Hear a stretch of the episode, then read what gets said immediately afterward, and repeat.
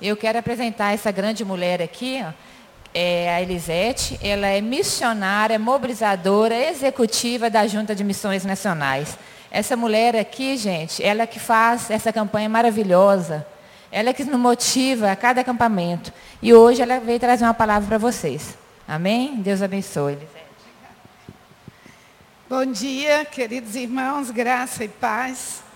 É uma alegria muito grande estar neste domingo com os irmãos aqui, porque afinal de contas eu considero também essa igreja como minha igreja.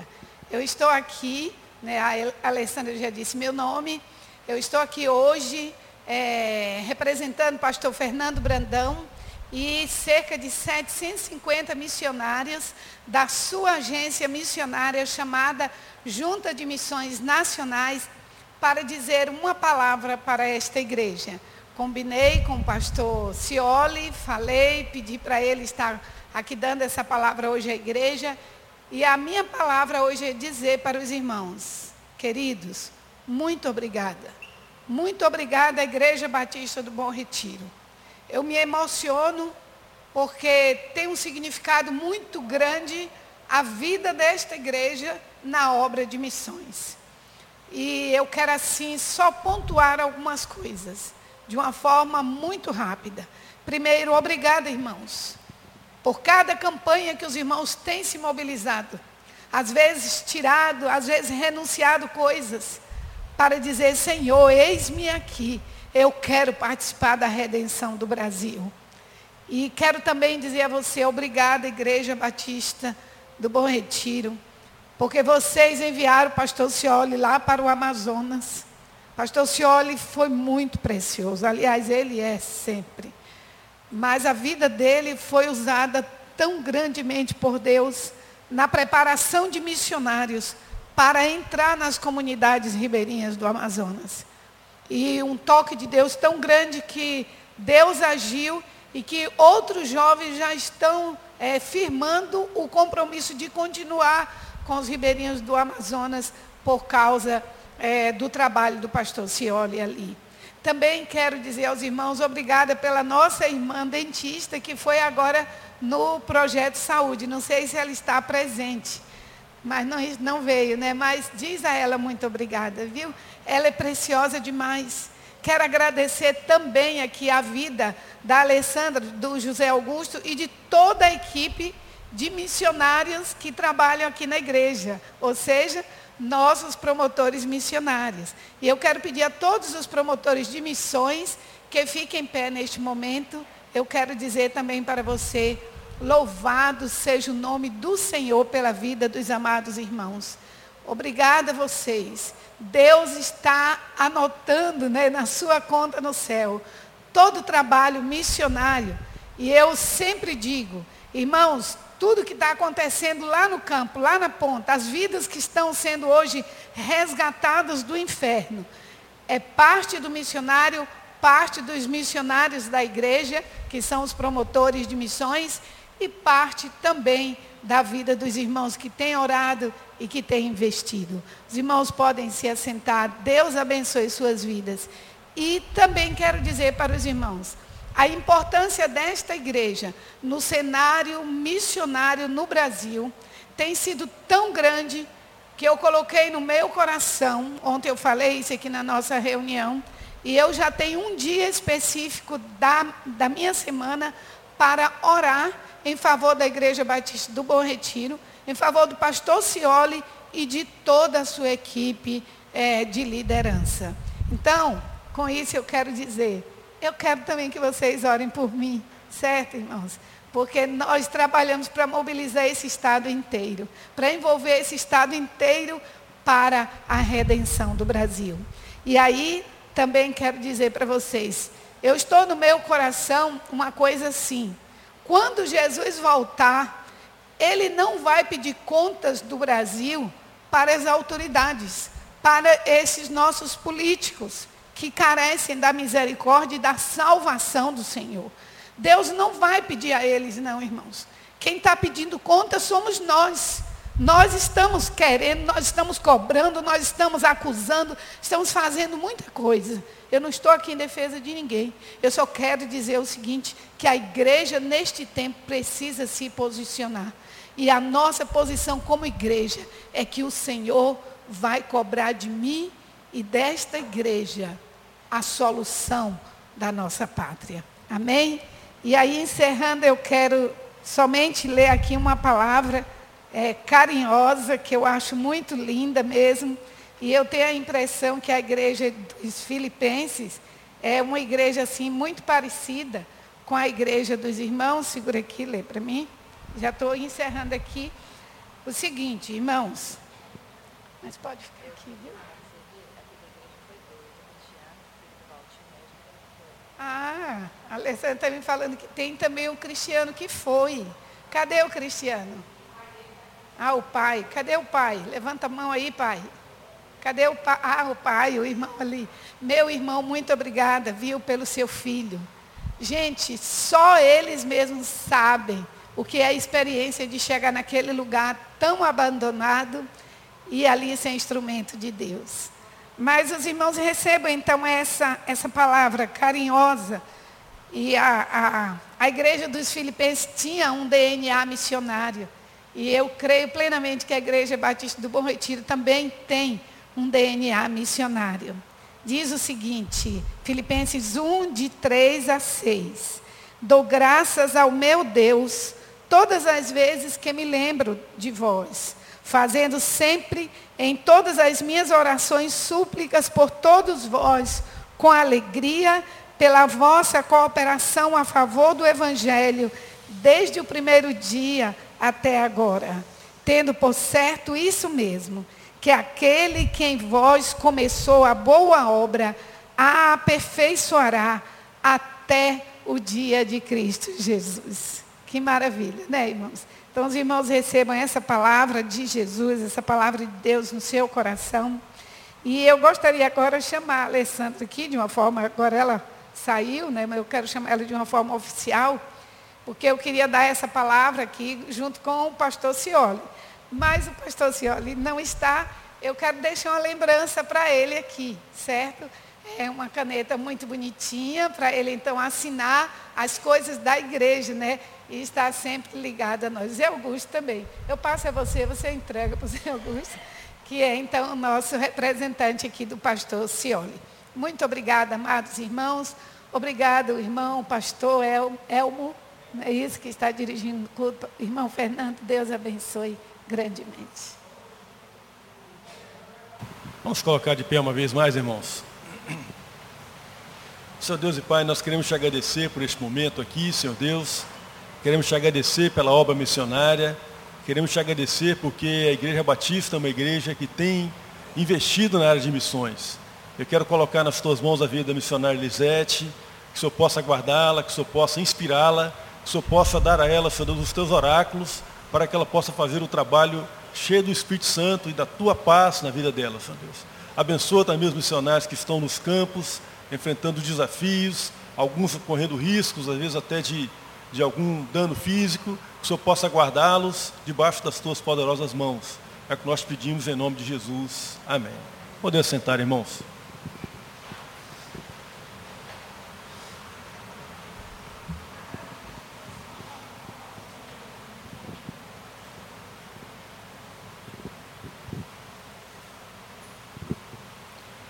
Meus irmãos, abram suas Bíblias no livro de Êxodo.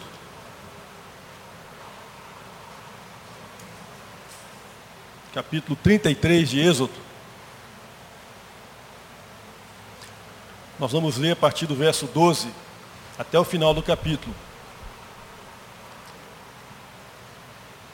Se você identificar alguém aí sem Bíblia, por gentileza, ofereça a sua para que todos possam usufruir da leitura, né? Vou fazer a leitura na minha Bíblia, os irmãos vão acompanhar aí reverentemente nas suas próprias Bíblias. Diz assim, Êxodo 33, a partir do verso 12. E disse Moisés ao Senhor: Tu me dizes, faze subir este povo, porém não me deste saber a quem has de enviar comigo. Contudo disseste, conheço-te pelo seu nome. Também achaste graça aos meus olhos.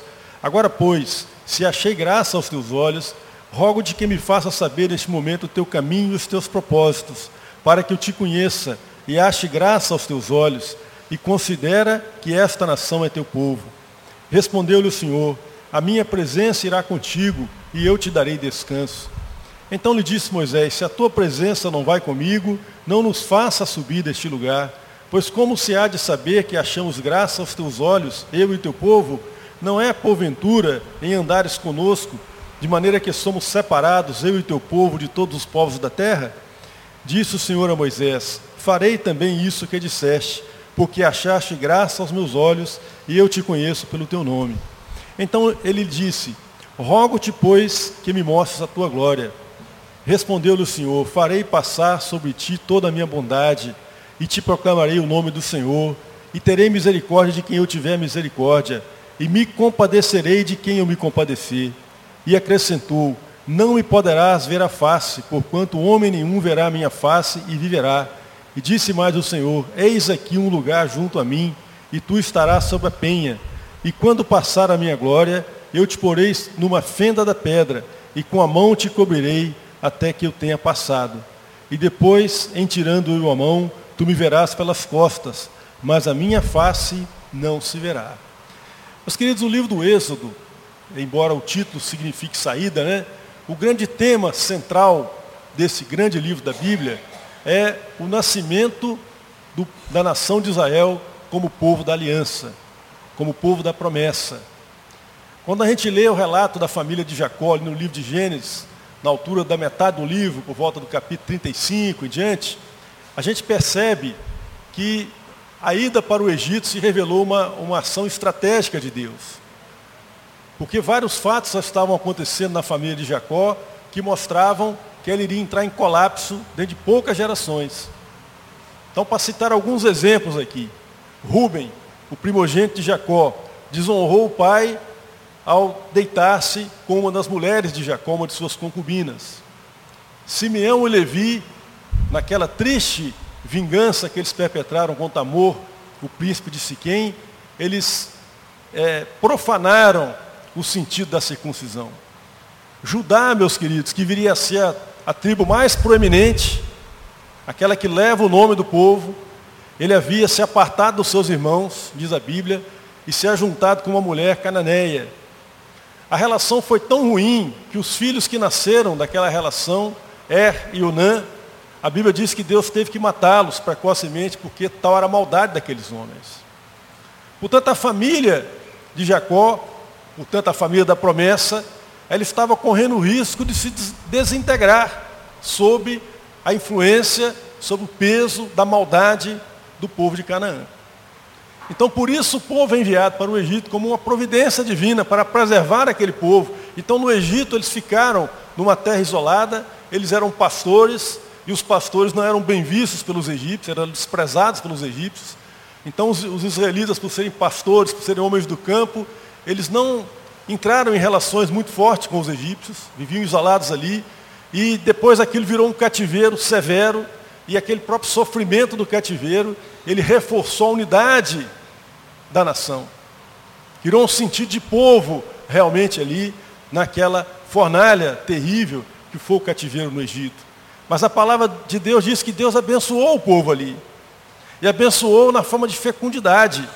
De modo que uma família de cerca de 70 pessoas que entrou no Egito com Jacó se transformou em milhares em cerca de quatro séculos. Mas era chegada a hora, meus irmãos, de retirar aquele povo dali. E de conduzir aquele povo até Canaã, porque aquele povo era o povo da aliança, era o povo que celebraria uma aliança com Deus. Era o povo da promessa. E Deus então, ele vai chamar Moisés, como vocês bem sabem. Ele vai chamar Moisés para essa tarefa extremamente difícil, extremamente penosa de tirar o povo do Egito. E para dar conta dessa tarefa, meus queridos, o Moisés recebe de Deus algumas visões, alguns vislumbres, algumas revelações muito profundas de quem Deus é e do seu caráter. E nós vemos pelo menos três relatos no livro de Êxodo em que isso está marcado lá. O primeiro acontece na visão da sarça ardente. Como vocês bem conhecem, Moisés se aproximou porque ele ficou maravilhado com a, com a imagem de um, de um arbusto que se queimava, mas não era consumido. O fogo ardia, mas ele continuava lá, sem ser consumido. E quando Moisés então se aproximou, Deus fala com ele daquele, daquela chama, e dizendo assim, Moisés, olha, eu vi o sofrimento do meu povo, eu vi a aflição do meu povo, o clamor do meu povo chegou até mim, eu desci para ver a situação aflitiva em que eles se encontram no Egito. Então agora vai, Moisés, levanta e volta para o Egito, que você vai tirar o povo de lá. Então Moisés ele reage assim, olha só, quem sou eu para ir ao faraó? Quem sou eu? E ao invés de Deus falar, não, Moisés, você é um homem muito capaz, muito inteligente, não, Deus não diz nada disso para Moisés. Ele fala assim, olha, a minha presença irá contigo. Então não importa que você seja fraco, limitado, importa quem vai com você. E na sequência dessa conversa, meus irmãos, Deus se revela a Moisés, porque Moisés pergunta assim, Senhor, eles não vão me receber bem lá, Senhor. Quando eu chegar e falar que eu fui enviado, eu vou falar o que para eles? Em nome de quem que eu tenho essa autoridade, essa ousadia de, de ir diante do faraó? Então Deus se manifesta, a primeira revelação especial de Deus a Moisés, então Deus fala assim: Eu sou Moisés, eu sou aquele que é, o único ser autoexistente, eu sou aquele que será, eu sou aquele que estará, eu sou aquele que já estava lá, antes de você descer diante de Faraó. E tem mais, Moisés, esse Deus, eu que falo contigo, é o mesmo que falou com, com Abraão, com Isaac e com Jacó. E como vocês conhecem, depois de muita relutância da parte de Moisés, ficando sem saída mesmo, ele resolveu ir ao Egito. Mas aí, meus irmãos, quando Moisés tem a primeira audiência com faraó, ele tem um choque de realidade. Porque ele percebe que a missão não era difícil, não era impossível de ser realizada. Porque o que o faraó fez após a primeira, primeira e segunda audiência que Moisés teve com ele, foi aumentar o sofrimento do povo. Foi tornar a situação do povo quase impossível de suportar. De modo que o próprio povo de Israel se volta contra Moisés. E aí nós vamos encontrar Moisés no capítulo 6 de Êxodo, desanimado, abatido, diante da, da tarefa hercúlea, impossível que ele tinha que realizar no Egito. E Deus mais uma vez se revela a Moisés de modo especial. Ele vai falar com Moisés assim, Moisés, olha, os patriarcas me conheceram como El Shaddai, como Deus Todo-Poderoso. Mas eu me revelo a você como Yahvé, Moisés, como aquele que é fiel para cumprir a sua palavra, como aquele que liberta o povo da escravidão. Então Deus, ele aqui ele aprimora a visão de Moisés, ultrapassando até aquilo que os patriarcas haviam recebido da parte de Deus. E percebam, meus irmãos, que Deus se revela a Moisés exatamente nos momentos de crise de Moisés. A revelação não acontece no vazio, ela não acontece num vácuo existencial, ela acontece no conflito, na luta, na dificuldade, no beco sem saída. É quando ele é chamado e é quando ele vê o tamanho da encrenca ao se apresentar diante de Faraó. E assim, meus irmãos, a terceira vez que Deus se revela de modo especial a Moisés está relatado aqui no capítulo 33, esse texto que nós lemos. E essa, esse diálogo de Moisés com Deus aqui no capítulo 33 de Êxodo, ele acontece ligado como consequência, com o desdobramento da ocorrência do bezerro de ouro, da idolatria do povo ali, no capítulo 32. E a idolatria do povo, meus queridos, quando Moisés estava, olha, olha o contraste, Moisés está no, no, na, no, na montanha, no Monte Sinai, na presença de Deus, sendo alimentado pelo próprio Deus, tendo uma, uma experiência assim inefável. E lá embaixo, no pé da montanha, o povo profanando a aliança, quebrando a aliança que havia acabado de celebrar com Deus. Então Moisés fica perplexo, irmãos. Essa presença de Moisés aqui diante de Deus no capítulo 33, é um Moisés perplexo. Sabe por quê? Não é só porque o povo fez um bezerro de ouro. E nem foi só porque esse bezerro de ouro foi feito pelo seu irmão Arão, seu braço direito, imagina só. Mas é porque Moisés percebeu, meus queridos, aqui, o abismo que havia entre o Deus Santo, o Deus Todo-Poderoso e os desejos e as inclinações do povo. Então eu percebo que Moisés aqui, meus irmãos, ele pensa assim, olha, o sentido da aliança, em Êxodo 19, é que Israel foi uma nação sacerdotal. Na medida em que ele fosse fiel a Deus, ele proclamaria o nome de Deus perante as nações. Israel é uma nação sacerdotal, esse é o propósito de Deus. Então Moisés pensa assim, olha, a distância que existe entre o que Deus quer e o que esse povo é capaz de realizar, faz com que tirar o povo do Egito foi a menor das coisas a ser feita. Conduzir esse povo até que ele chegue à condição de ser um povo à altura daquilo que Deus quer, é uma tarefa sobre-humana. Eu acho que Moisés começou a pensar assim, ó, tirar o povo lá do Egito foi fácil. Difícil mesmo é agora. Como que eu vou fazer com esse povo? E o que é que Moisés faz, irmãos? Ele vai em busca de um conselheiro espiritual, ele contrata um coach para ouvir as suas reclamações, ele retorna para o Egito, ele fica estagnado, não, Moisés vai a Deus. Moisés vai a Deus. E ele vai a Deus, meus irmãos, com três perguntas, com três questionamentos muito específicos aqui. A primeira indagação que Moisés faz a Deus, está aí no versículos 12 e 14, 12 e 13, eu vou ler de novo aqui rapidamente. Diz Moisés ao Senhor, tu me dizes, faz subir este povo, porém não me deste saber a quem age enviar comigo. Contudo disseste, conheço-te pelo teu nome e também achaste graça aos meus olhos. Agora, pois, se achei graça aos teus olhos, rogo-te que me faças saber neste momento o teu caminho, para que eu te conheça. Meus queridos, o que Moisés quer saber aqui, o que ele está pedindo a Deus, é para conhecer os propósitos de Deus. Porque, na verdade, quando ele foi chamado lá no, na sarça ardente, no, no Monte Oreb, esse mesmo monte aqui que ele está na presença de Deus, a missão era tirar o povo do Egito. Moisés não fazia ideia que a dificuldade de conduzir o povo seria muito maior do que tirar o povo do Egito. E Moisés aqui, meus queridos, ele nem sabia também, não tinha ideia de que aquela caminhada com o povo ia tomar o resto dos seus dias. Ele não tinha ideia que nem mesmo ele entraria na terra prometida. Portanto, que Moisés pede aqui, meus irmãos, a Deus, conhecer os propósitos de Deus, mostra um homem exausto, um homem aflito. Porque nós não conseguimos, meus queridos, conhecer os propósitos de Deus do início ao fim. Nós não conseguimos. Nós temos a Bíblia revelada, a palavra de Deus revelada, que nos fala que a história se consuma em Cristo, que tudo está nas mãos de Deus. Mas como que esses propósitos se desdobram na vida da igreja e na minha vida pessoal, eu descubro isso passo a passo. É cada desafio vencido, é uma nova missão recebida. A cada desafio vencido é um degrau que eu subo da minha relação com Deus. É como se eu fosse promovido na presença de Deus. E aí eu descubro mais dos propósitos de Deus. É totalmente inviável.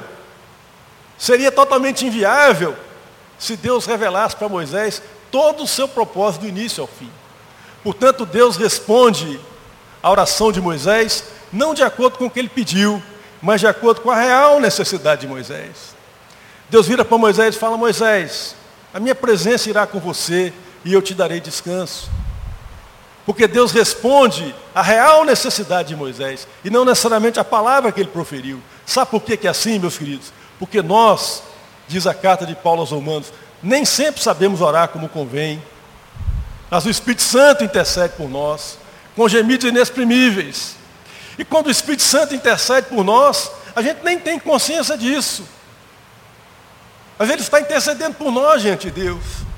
E é o próprio Filho de Deus quem nos representa diante do Pai. Então não tem chance dessa oração não ser uma oração eficaz, que ela é movida pelo próprio Deus, no nosso ser. E é por isso, meus queridos, que dentro de tudo aquilo que a gente oferece a Deus, anote aí, dentro de tudo aquilo que a gente oferece a Deus,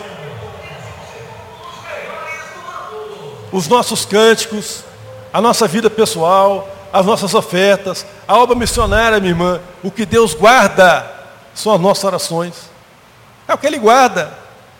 Leia o livro de Apocalipse. O que está guardado na presença dEle são todas as orações que nós fizemos e aquelas que nós ainda haremos, havemos de fazer.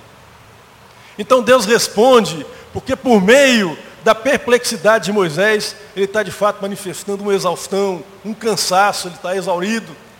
E esse descanso essa paz, é Deus quem dá o verdadeiro descanso. Mas Moisés, meus queridos, para que nós possamos entender o, o real impacto disso aqui, eu preciso abrir um parêntese para explicar uma coisa para você, duas coisinhas na verdade, que vão ser úteis nessa mensagem e vão ser úteis todas as vezes que você lê a Bíblia daqui para frente. Em primeiro lugar, a Bíblia fala, o próprio Moisés expressa né, que Deus o conhecia pelo nome. O nome, meus queridos, na nossa cultura ocidental, século 21, não passa de um rótulo, sabe? Como tem os produtos na, na, no supermercado, tem lá o rótulo.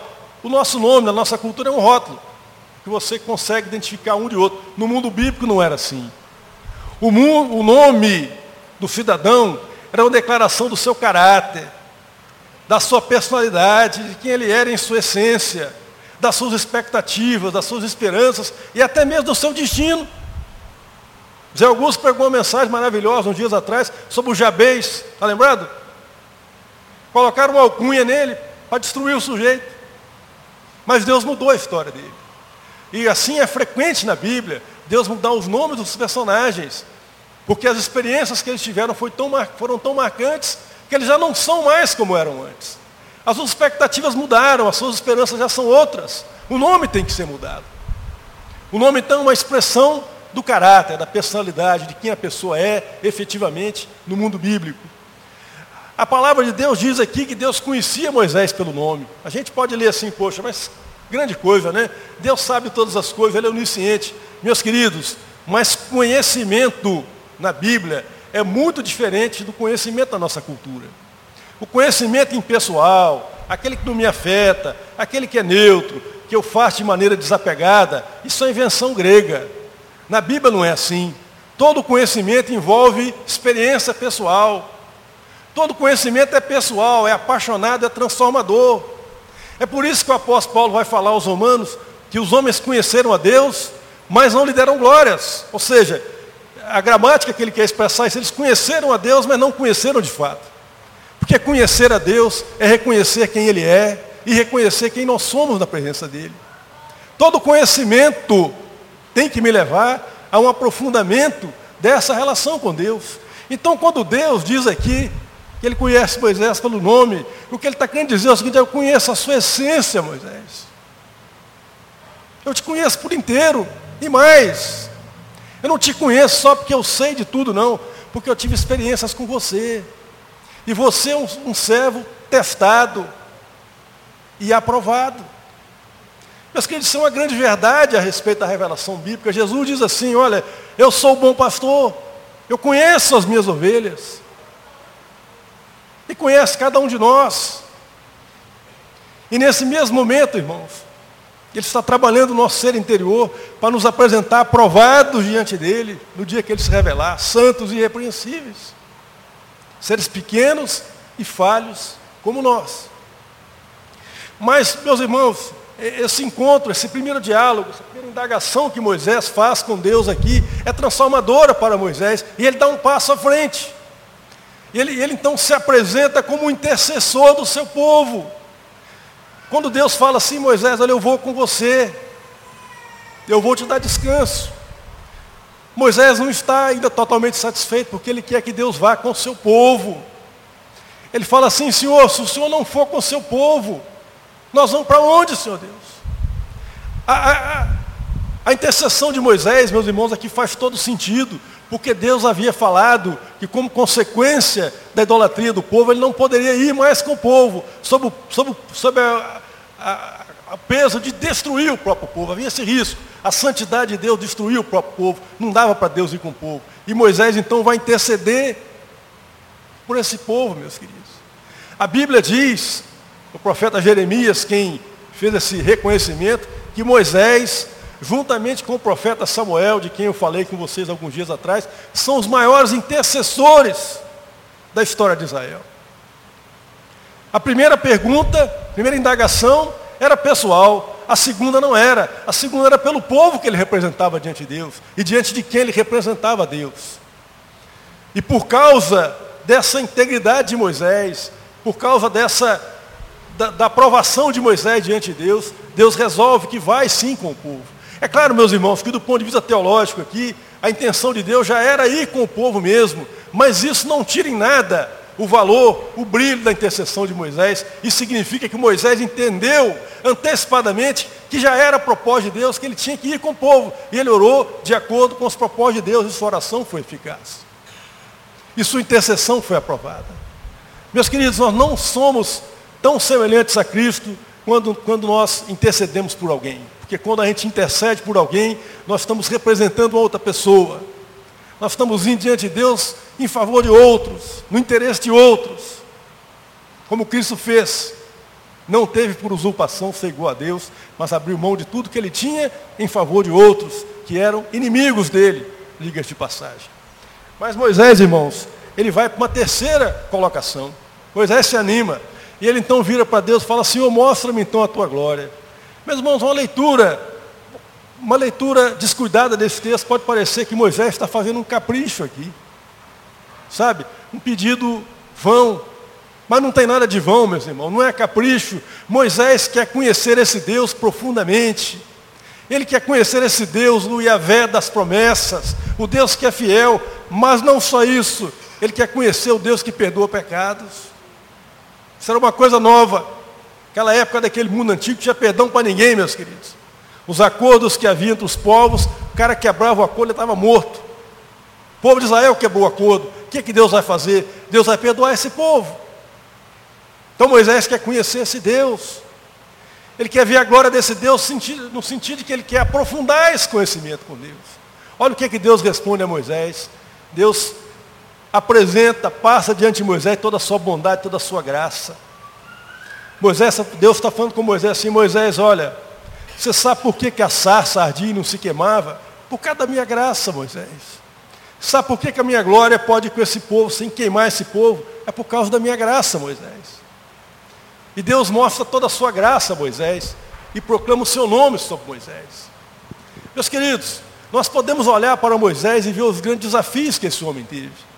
Como eu disse para vocês, ele não tinha ideia de que ele gastaria todos os seus anos de vida, os que restavam, lutando com esse povo rebelde. Ele não sabia disso. Mas eu percebo, meus queridos, que Deus também olha para a sua igreja com propósitos que são muito maiores do que aqueles que nós imaginamos. Sabe? Era muito mais confortável para Moisés continuar pastoreando os seus branches de jetro, ou talvez continuar no Sinai. Mas Deus tinha outros propósitos para ele. E da mesma forma, meus queridos, Deus tem propósitos para a sua igreja, propósitos elevados, desafios altos. E o que, é que nós vamos fazer diante desses desafios que Deus coloca diante de nós? Nós vamos nos estagnar, nós vamos ficar parados, vamos fingir que não é com a gente, ou vamos encarar esses desafios na força de Deus, meus queridos? Agora presta atenção num detalhe aqui, isso vale para pessoas, isso vale para instituições, isso vale para a igreja, isso vale para a empresa. Na vida, meus queridos, ninguém fica parado. Ou você avança, ou você volta. Não tem essa de ficar estagnado. Se a opção for, esquece que Deus está nos desafiando e vamos viver no conforto, nós vamos ficar para trás. O reino de Deus vai avançar e nós vamos acordar um dia e ver que nós ficamos para trás. Porque é assim que acontece, meus queridos. Eu preguei com vocês aqui há poucos dias atrás sobre o Eli. O Eli é assim, é um camarada que estagnou, que parou na vida, parou no tempo. E aí, a partir de certo momento, o cara não consegue nem discernir mais o que, é que Deus quer fazer na vida dele. Porque ele não encarou, ele não abraçou, ele não se abriu para os desafios que Deus coloca diante dele e diante de sua igreja. A carta de Pedro, capítulo 2, ele fala, o texto que vocês conhecem muito, que vocês são o quê? O povo santo, raça eleita, povo de propriedade exclusiva de Deus, povo sacerdotal, escolhido para proclamar as virtudes daquele que vos tirou das trevas para a sua maravilhosa luz. E sabe do que mais, meus queridos? Eu já estou concluindo. Sabe do que mais? A gente pode olhar para Moisés e aplaudir Moisés e achar que ele é o bam, bam, bam, mas no reino de Deus, o menor é maior do que Moisés. Sabe quem disse isso? Foi o próprio Senhor Jesus. Quando ele falou de João Batista, ele falou assim: olha, no tempo da aliança existiram grandes homens. Certamente Moisés era um deles. João Batista, na, na visão de Jesus, era o maior. Mas no reino de Deus, o menor é maior do que eles. Sabe por quê, meus queridos? Porque o nosso privilégio é maior. O nosso privilégio é maior. Nós não somos maiores porque somos melhores, mas porque o nosso privilégio é maior. Percebam aqui, meus queridos, que Moisés vai conhecer a graça de Deus com 80 anos. No reino de Deus, o cara já entra conhecendo a graça. E tem que passar por lá.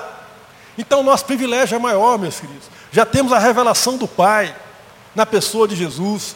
João diz no seu evangelho que nós vimos a glória de Deus na, na figura do unigênito de Deus, que é Jesus.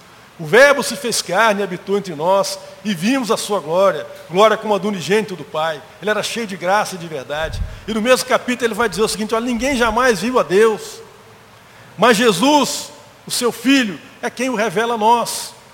Portanto, o nosso privilégio é maior, meus queridos. Já recebemos o Espírito Santo em nossas vidas. Pastor Elmo falou que agora mais cedo na intercessão dele, uma pessoa, o menor que seja, cheia do Espírito Santo, bota todo mundo para trás. Então essa igreja tem que se encher do Espírito Santo, irmãos, para fazer frente aos desafios que se colocam para nós.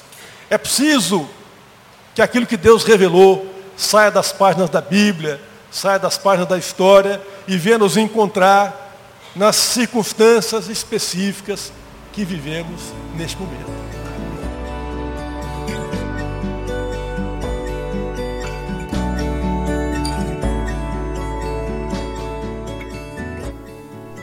A Igreja Batista do Bom Retiro tem plena convicção de que a palavra de Deus é poder para salvar e transformar vidas.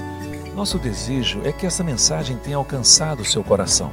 Para saber mais sobre quem somos e em quem acreditamos, acesse ibbrpatinga.com.br.